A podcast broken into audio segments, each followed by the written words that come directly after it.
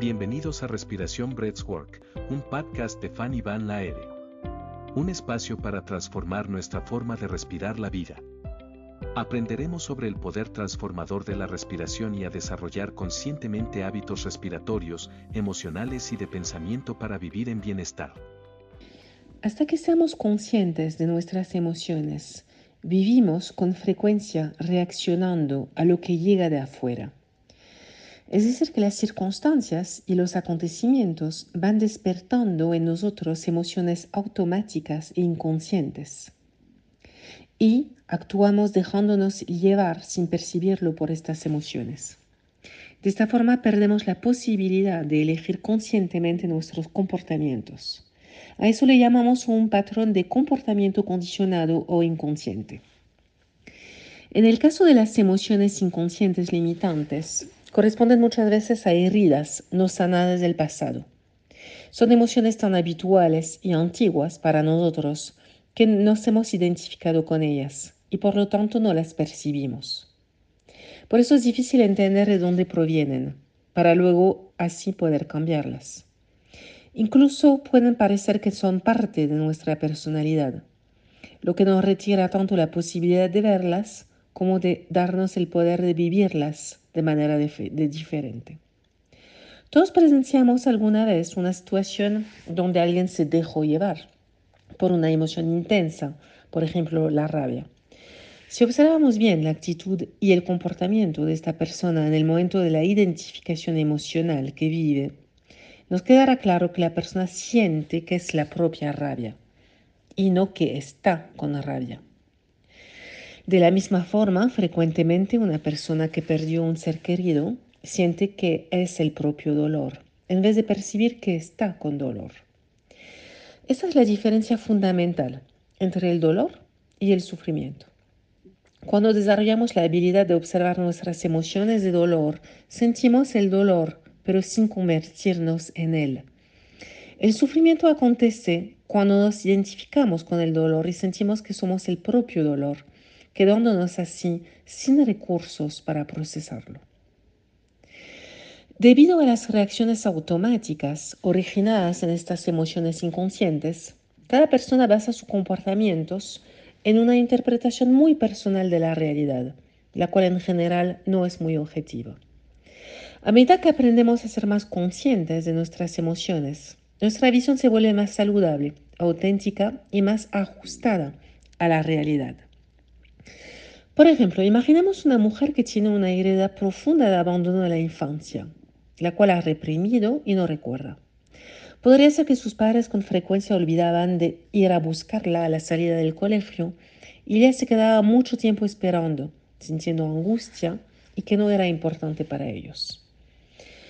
Imaginemos que ella de adulta se va de viaje y está muy entusiasmada a la vuelta porque su marido va a ir a buscarla al aeropuerto. Pero su marido se queda estancado en el tráfico, llegando media hora tarde y con problemas de conexión, y no le puede avisar por teléfono. El cerebro funciona por asociaciones, es decir, que inconscientemente, para el cerebro de ella, la situación es muy parecida a aquella que vivió en la infancia.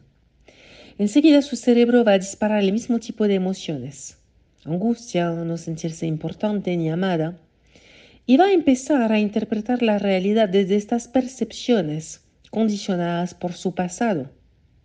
Y probablemente culpará a su marido y empezará a pensar que ella no es importante para él.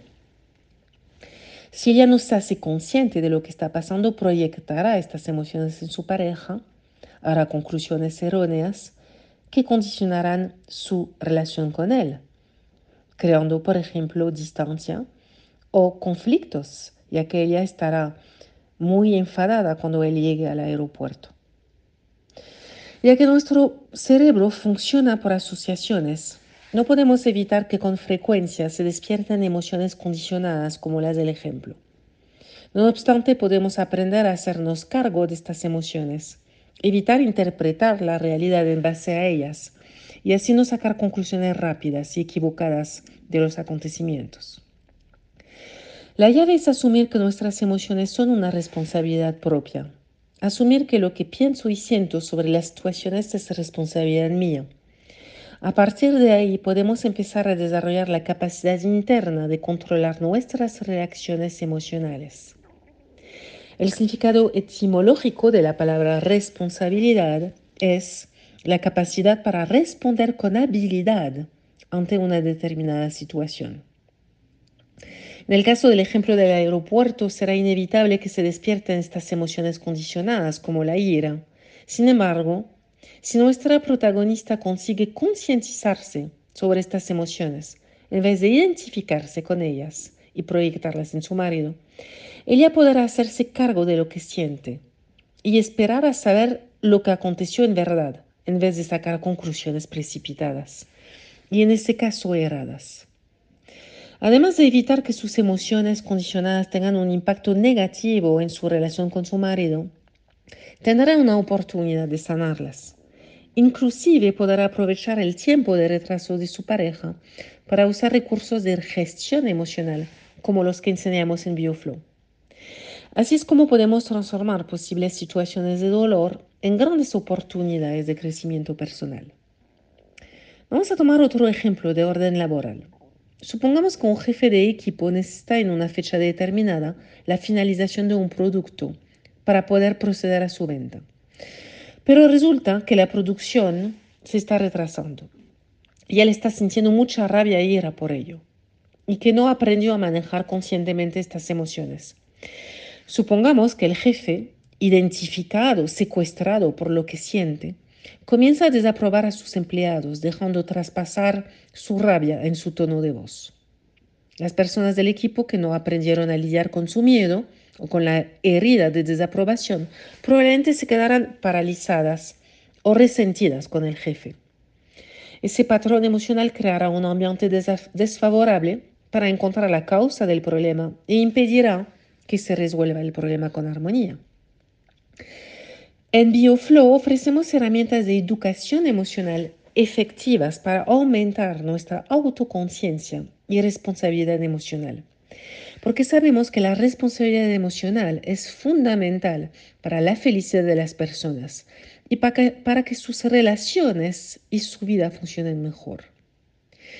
Por lo general estamos acostumbrados a responsabilizar a los otros de cómo nos sentimos, es decir, que ponemos el foco fuera en lugar de ponerlo dentro de nosotros. ¿Cuántas veces buscamos un culpable por lo que sentimos? Con frecuencia las personas usamos frases como haces que me enfade o haces que me sienta mal. Sería sin duda más acertado decir lo que aconteció me hace sentir de, de tal forma o despierta en mí tal emoción. Con certeza echarle la culpa a los demás no resuelve la situación. Más bien hace que se complique más la solución siempre pasa primero por aprender a gestionar nuestro dolor, rabia o celos, ira o tristeza. Una vez que estamos en nuestro eje, tenemos más claridad para adoptar el comportamiento más adecuado a la situación, es decir, que podemos elegir nuestro comportamiento. Se trata de que tomemos decisiones más adecuadas, que suframos menos y que nuestras decisiones nos, nos lleven a tener más resultados, resultados más eficientes. Eso no quiere decir que no podamos expresar y manifestar cómo nos sentimos con respeto a los demás cuando ello sea necesario, sino que nos, nos responsabilizamos de cómo nos sentimos en vez de otorgarle el poder de nuestro bienestar o malestar a los demás. Con ello recuperamos nuestro propio poder y libertad. Hay situaciones en las cuales es natural sentirse molesto o enfadado pero inclusive en las situaciones más dolorosas, nunca ayuda a proyectar nuestras emociones en los demás. Tomemos el, el ejemplo de una situación de abuso. Por ejemplo, como podría ser una agresión. Juzgar al agresor o despotricar contra él no ayuda en absoluto. Lo que la situación requiere es que coloquemos, coloquemos límites firmes y busquemos ayuda y protección. Para ello necesitamos saber gestionar nuestras emociones de miedo, y de enojo lo suficiente como para conservar la calma y la claridad para actuar.